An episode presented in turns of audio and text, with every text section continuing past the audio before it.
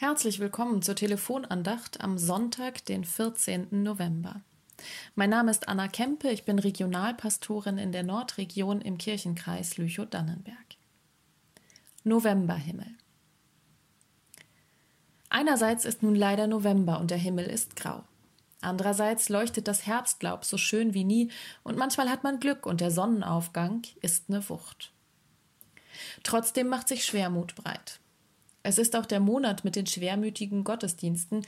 Die Stimmung ist so trüb, haben die Konfis gesagt und mich gefragt, ob sie da auch hingehen dürfen, am Volkstrauertag und zum Beten.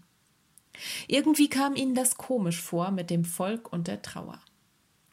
Neulich, während der Kirchenerkundung, haben wir schon darüber gesprochen, über die Gedenktafel vor der Kirche mit den Namen der Gefallenen aus dem Ersten und Zweiten Weltkrieg. Und wir haben überlegt, wie ist das in unseren Familien?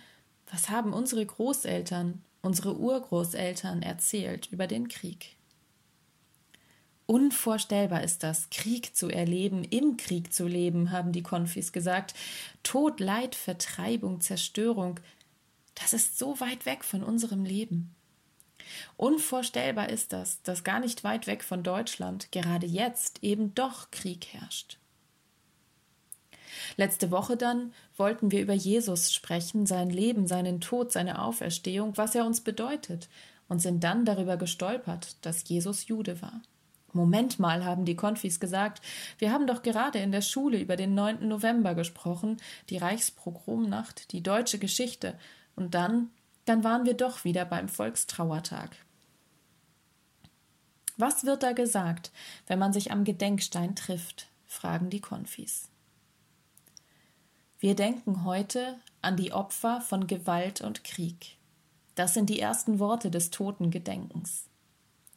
Sich bewusst machen, dass Krieg immer Tod bedeutet, Menschenleben vernichtet, tiefe Wunden schlägt, über Generationen hinweg. Aber das ist doch nicht unsere Schuld, sagt ein Konfi. Nein. Aber wir wollen uns dafür einsetzen, wieder und wieder, dass nie wieder nirgendwo auf der Welt Krieg herrscht. Das ist groß, sagt eine andere Konfirmandin. Aber manchmal muss man groß denken, oder? Ja. Und in diesem Denken liegt die Hoffnung, dass es dem Frieden auf der Welt hilft, sich an die schrecklichen Folgen von Krieg zu erinnern. Nie wieder, nie wieder soll es so sein. So gesehen ist das Erinnern, das Gedenken ein Tun für den Frieden. Die Konfis sind kurz still.